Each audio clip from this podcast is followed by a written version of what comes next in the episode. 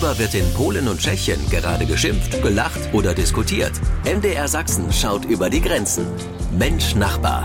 Ein Podcast von MDR Sachsen. Krásné letní odpoledne a příjemný poslech. Einen äh, schönen Sommernachmittag und ein schönes Zuhören. Ja, und das war Tschechisch. Danke, Peter Kumpfe, und willkommen zu Menschnachbau, unserem Podcast mit dem Blick nach Tschechien und Polen. Mein Name ist Romanuk und mit dabei sind auch heute wieder, wie gerade gehört, Peter Kumpfe, zugeschaltet aus Liberec in Tschechien. Und dann hört mich jetzt auch Tomasz Sekora, hoffentlich in Breslau in Niederschlesien. Tomasz, äh, dzień dobry, du bist auch da, oder? Dzień dobry, tak, jestem również ja. Guten äh, Tag, guten Abend. Ja, dzień dobry, hallo zu Mensch Nachbar. Und während die Schüler bei uns in Sachsen hier derzeit voller Vorfreude oder vielleicht auch voller Entsetzen auf den morgigen ersten Schultag schauen, bleiben die Kinder unserer Nachbarn noch völlig entspannt. Warum? Darüber sprechen wir gleich.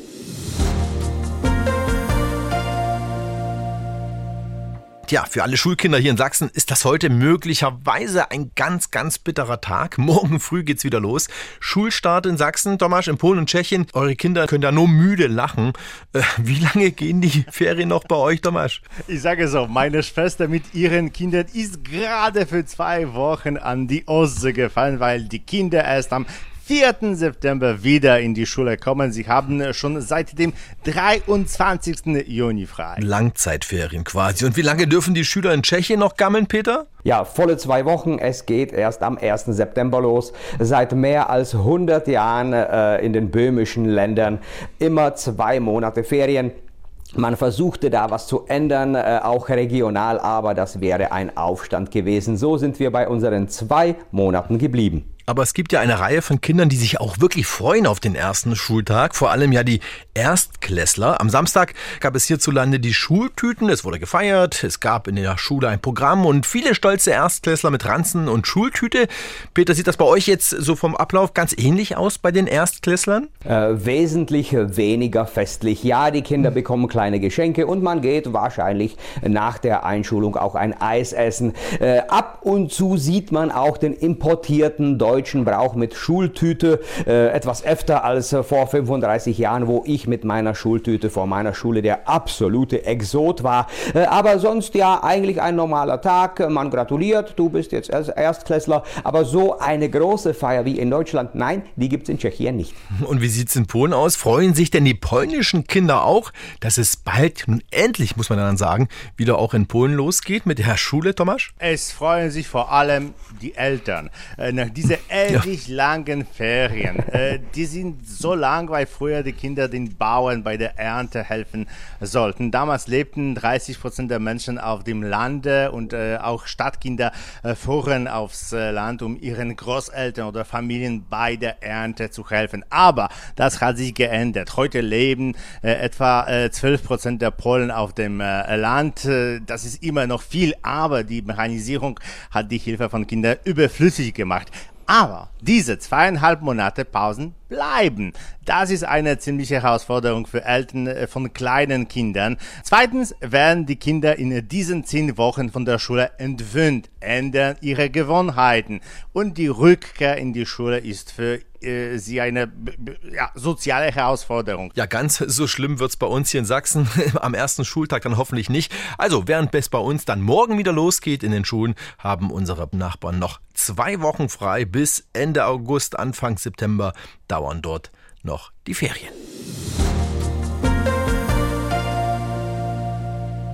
Ja, über beliebte Reiseziele sprechen wir hier bei Menschen Nachbar ja immer mal, aber meistens liegen die dann weit entfernt im Süden oder vielleicht in den Bergen oder an der Küste. Tomek, du hast jetzt einen ganz, ganz anderen Trend bei euch in Polen beobachtet. Deine Landsleute entdecken offenbar den Spreewald. Das stimmt. Tatsächlich äh, riefen die Besitzer von Pensionen in, äh, in Burg oder Lübenau selbst bei uns Journalisten in Polen an, um zu fragen, was los sei, dass äh, äh sie eine regelrechte Flut von Touristen aus Polen hatten.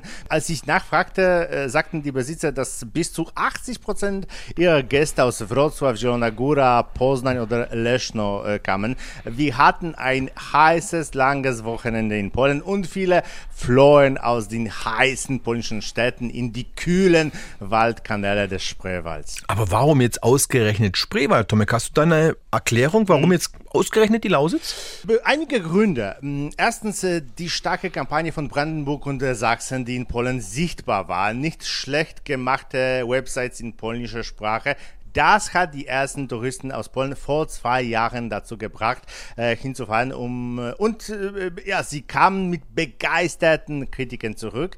Äh, diese geflüsterte Werbung zeigt nun Wirkung. Zweitens, die Modernisierung der Autobahn Berlin-Breslau. Es gibt nicht mehr die berühmten Betonplatten.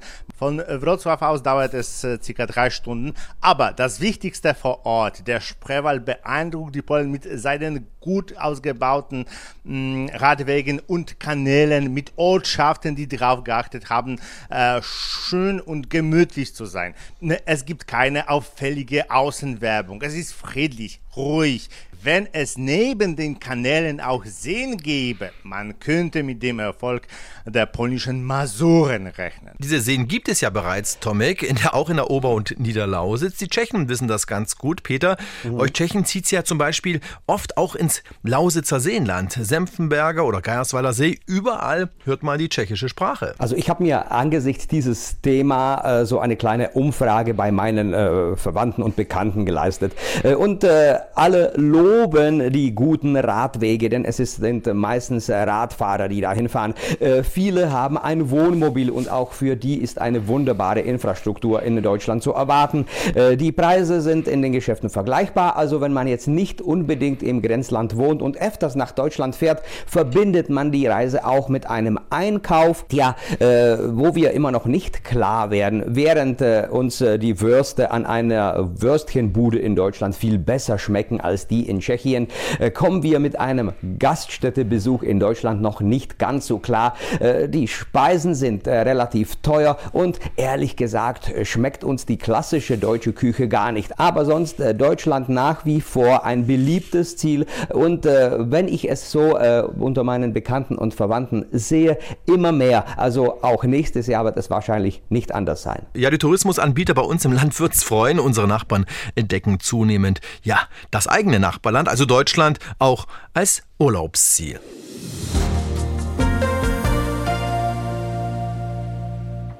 Vor 55 Jahren, in der Nacht zum 21. August, wälzten sowjetische Panzer den Prager Frühling nieder. Damit endete auch der Versuch der Tschechoslowakei, einen Sozialismus mit menschlichen Antlitz, so hieß es damals, zu schaffen. Peter, das ist jetzt 55 Jahre her. Wie präsent ist denn dieser Einmarsch bei euch in Tschechien noch? Wie stark verankert, vor allem ja im Gedächtnis deiner Landsleute? Also ehrlich gesagt, es hat sich vieles geändert in den letzten zwei Jahren des äh, Krieges in der Ukraine.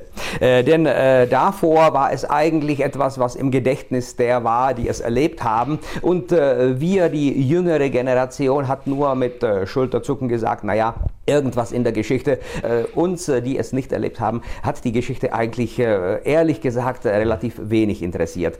Jetzt ist das aktueller denn je und man spricht wieder über den 21. in anderen Tönen, als es vielleicht vor zwei Jahren noch war. Aber es gibt ja auch, Peter, die andere Seite. Die Kurstadt Karlsbad mhm. ja zum Beispiel buhlte jahrelang um zahlungskräftige russische Kurgäste, die dann auch in Scharen kamen. Das hat sich jetzt auch ein bisschen verändert. Das hat sich selbstverständlich äh, verändert, äh, denn äh, der normale russische Tourist kommt ja nicht mehr äh, in die EU und somit auch nicht in äh, die Tschechische Republik. Äh, viele Russen haben hier aber inzwischen den Zweitwohnsitz. viele Russen haben europäische Pässe. Also man kann nicht sagen, dass es jetzt gar keine Russen in Karlsbad mehr gäbe gäbe. Äh, aber äh, Karlsbad hat alles auf diese eine Karte gesetzt, weil äh, jeder Russe fühlt sich so ein bisschen wie Peter der Große und Peter der Große war einmal in Karlsbad. Also Karlsbad war sowas wie äh, das Mekka für die Russen. Also jeder Russe, der es im Leben zu irgendwas gebracht hat, musste einmal im Leben oder mindestens einmal im Leben nach Karlsbad fahren.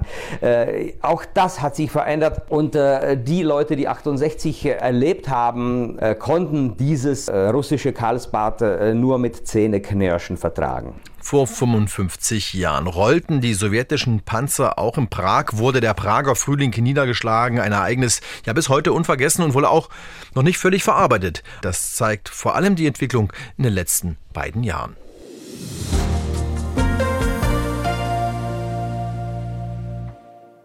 Burczak, ein schönes, ein schönes Wort. Und derzeit in Tschechien in aller Munde, ich muss es nochmal sagen, Burczak. Peter, jetzt klär uns mal auf, warum mhm. reden derzeit alle wieder bei euch über diesen Burczak? Also Roman, äh, völlig falsch äh, ausgesprochen, da gibt es noch oh. ein langes A, also ah. Burczak. Ja? Äh, zuerst mal zu erklären, worum es geht. Es ist junger Wein oder auch Federweißer in Deutschland oder Österreich genannt. und der wird verkauft, die Wein Bauer aus Südmähren überschwemmen den Markt, meistens mit PET-Flaschen, wo dieses Getränk drin ist. Man muss aber damit auch äh, ganz, ganz vorsichtig umgehen.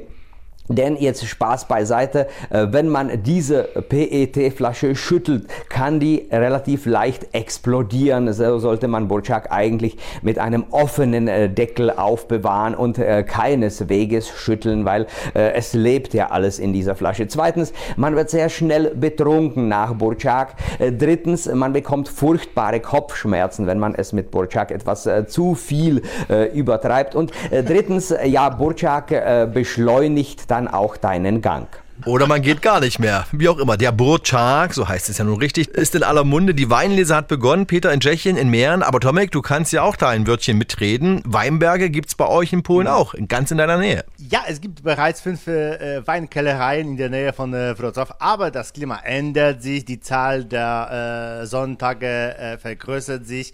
Das sieht man am besten in der Gegend von äh, Góra, also Grünberg. In der Umgebung von äh, Grünberg, also Zielona Góra, unweit der deutschen Grenze, gibt es bereits 180 Weinberge. Die Weißweine sind von der Qualität her mit äh, europäischen Mittelklasse-Weinen vergleichbar. Allerdings muss man bereit sein, 10 Euro pro Flasche auszugeben. Das sollten wir mal ausprobieren, ob sich das lohnt. Äh, wir sollten uns mal zum Verkosten treffen. Jeder bringt eine Flasche mit. Ähm, ich was Sächsisches und ihr beiden was von euch. Und wessen Flasche dann als erste leer ist, der hat gewonnen. Machen wir es so.